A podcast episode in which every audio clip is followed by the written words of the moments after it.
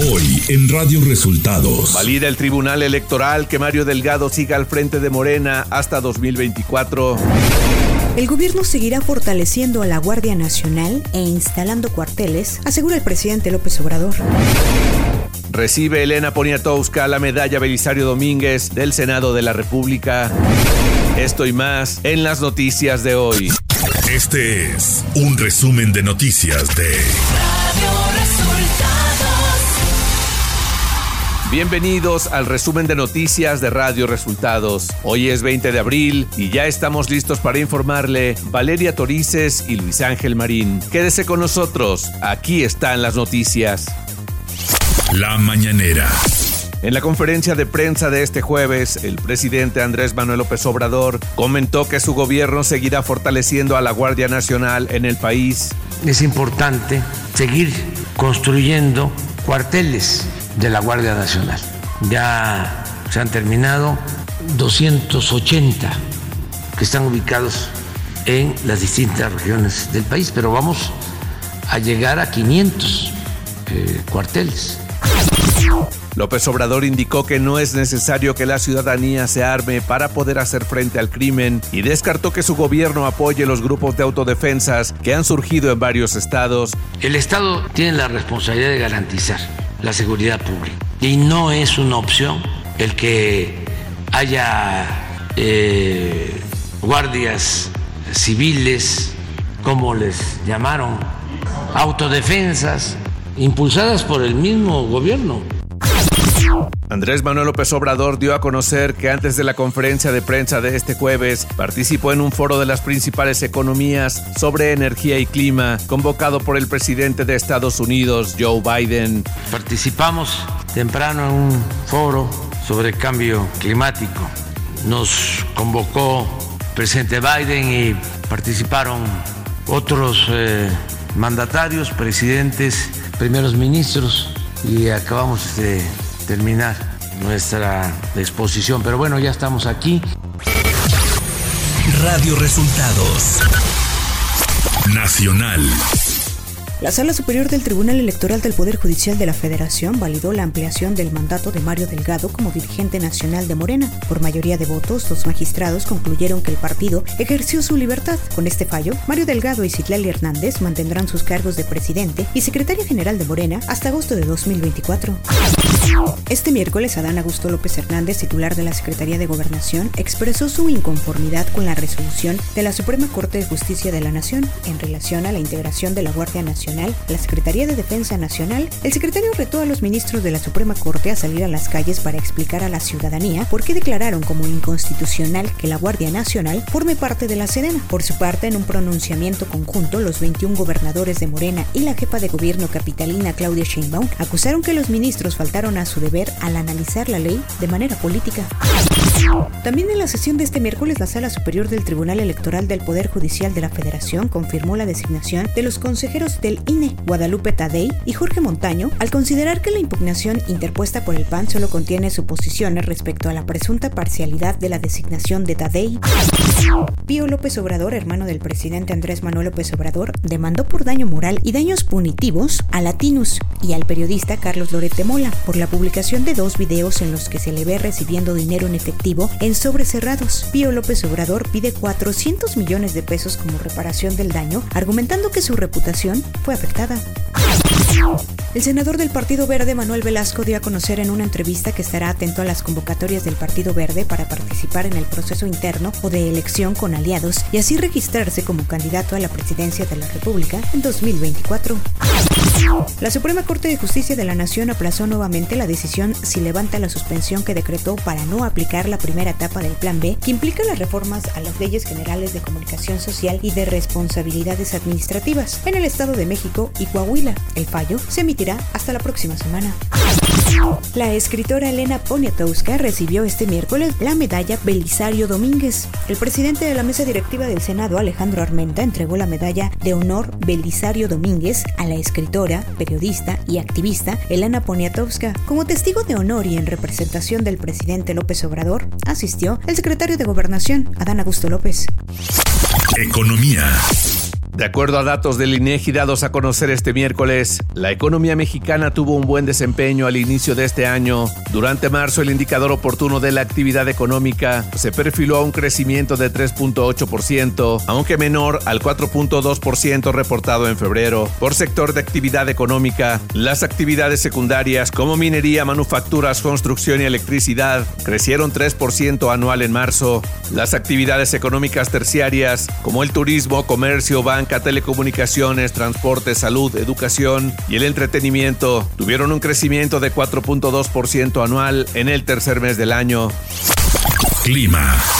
Para este día, un nuevo frente frío se aproximará a la frontera norte del territorio nacional, interaccionará con una línea seca sobre Coahuila y con la corriente en chorro subtropical, generando lluvias y chubascos acompañados de descargas eléctricas, granizo y vientos fuertes con rachas de 70-80 kilómetros por hora y torbaneras, además de la posible formación de torbellinos y tornados en el oriente de Coahuila, en Nuevo León y el noroeste de Tamaulipas.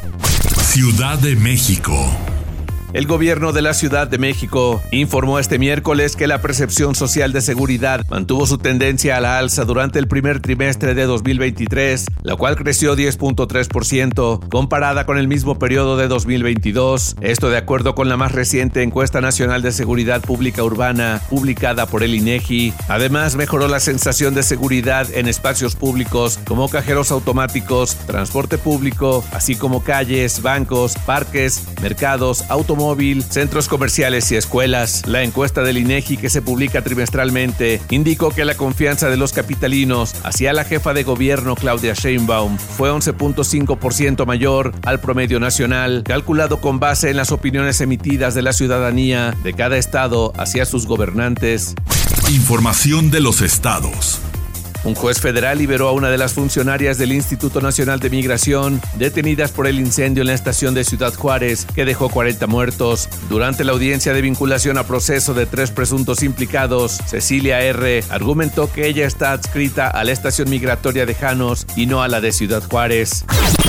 Este jueves se reportó la localización de la joven Perla Cristal de 19 años, pero fue hallada sin vida en Guanajuato, lugar donde supuestamente habría salido de viaje con algunos amigos. Al momento, dos de sus acompañantes podrían estar involucrados en su desaparición. La joven era originaria de la Ciudad de México y su familia había bloqueado la avenida Tláhuac en la capital del país. La Secretaría de Marina suspendió la búsqueda de los tres estadounidenses que desaparecieron a bordo de su bote de vela frente a la costa norte del Pacífico mexicano, informó la Guardia Costera de Estados Unidos. Las fuerzas mexicanas y estadounidenses buscaron en un área de 680 mil kilómetros cuadrados sin encontrar rastros de los desaparecidos o de la embarcación, informó la Guardia Costera en un comunicado.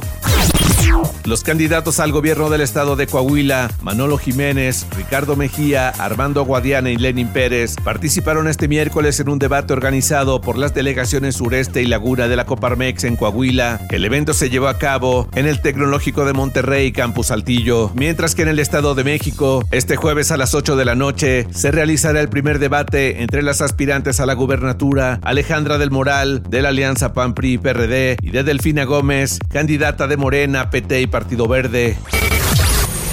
Radio Resultados. Internacional. Miguel Díaz Canel, primer secretario del Partido Comunista de Cuba, fue designado de manera mayoritaria este miércoles presidente de esta nación socialista para un segundo y último mandato de cinco años. Díaz Canel, de 62 años, fue elegido con el 97.66% de los votos de los diputados en la jornada de constitución de la Asamblea Nacional del Poder Popular. América Latina y el Caribe atraviesa una de sus peores crisis de vacunación infantil básica al pasar gravemente la última década de tener una de las tasas de inmunización en niños más altas del mundo a una de las más bajas, advirtió UNICEF en un informe divulgado este miércoles. En América Latina y el Caribe, la cobertura de la tercera dosis de la vacuna combinada contra la difteria, el tétano y la tosferina en infantes menores de un año se situaba en 2021 en un 75%, tras sufrir una caída del 18% desde 2012, año en que se situaba en el 93%, según datos recogidos en el comunicado. Recientemente se viralizó un video en donde el primer ministro de Canadá, Justin Trudeau, discute con un joven que está en contra del aborto y lo invita a reflexionar. El video comienza con Trudeau explicándole al joven una propuesta sobre la salud dental para las personas de escasos recursos, la cual detalla el Partido Conservador rechazó. El joven responde aclarando que él apoya más al Partido Popular de Canadá. Jacob Stevens, un adolescente de 13 años, permaneció seis días hospitalizado y después falleció tras hacer el Benadryl Challenge en El Benadryl Challenge consiste en un reto que se hizo viral en TikTok en el cual se induce a la persona a consumir altas dosis de difenhidramina hasta provocar alucinaciones. Tanto TikTok como Johnson Johnson, el fabricante del medicamento, han lanzado sendos comunicados en referencia a este caso. Por su parte, la farmacéutica ha indicado que se trata de un reto peligroso y al que es necesario ponerle un freno de inmediato. Tecnología. Blue Sky, la aplicación descentralizada que se propone como alternativa a Twitter, ya está disponible en beta cerrada para usuarios de Android que pueden acceder a ella previa invitación. Esta red social se dio a conocer en 2019, cuando el entonces CEO de Twitter, Jack Dorsey, anunció que financiaría un pequeño equipo independiente para desarrollar un estándar abierto y descentralizado para redes sociales. Espectáculos. El sol está de regreso. Luis Miguel anunció las fechas de sus conciertos en las que destacan tres días en las que se presentará en la Ciudad de México del 21 al 24 de noviembre, además de otros estados de la República Mexicana como Querétaro, Oaxaca, Monterrey y Guadalajara. En redes sociales, Luis Miguel compartió las fechas de su próxima gira de conciertos en la que destaca que empezará en Buenos Aires, Argentina, seguido de Estados Unidos y terminará en la Ciudad de México. Deportes. La selección mexicana de fútbol soccer empató un gol con su similar de Estados Unidos en partido amistoso celebrado en el State Farm Stadium en Glendale, Arizona. Por México anotó Uriel Antuna, mientras que Jesús Ferreira hizo el del empate para Estados Unidos. Y hasta aquí las noticias en el resumen de Radio Resultados. Hemos informado para ustedes Valeria Torices y Luis Ángel Marín.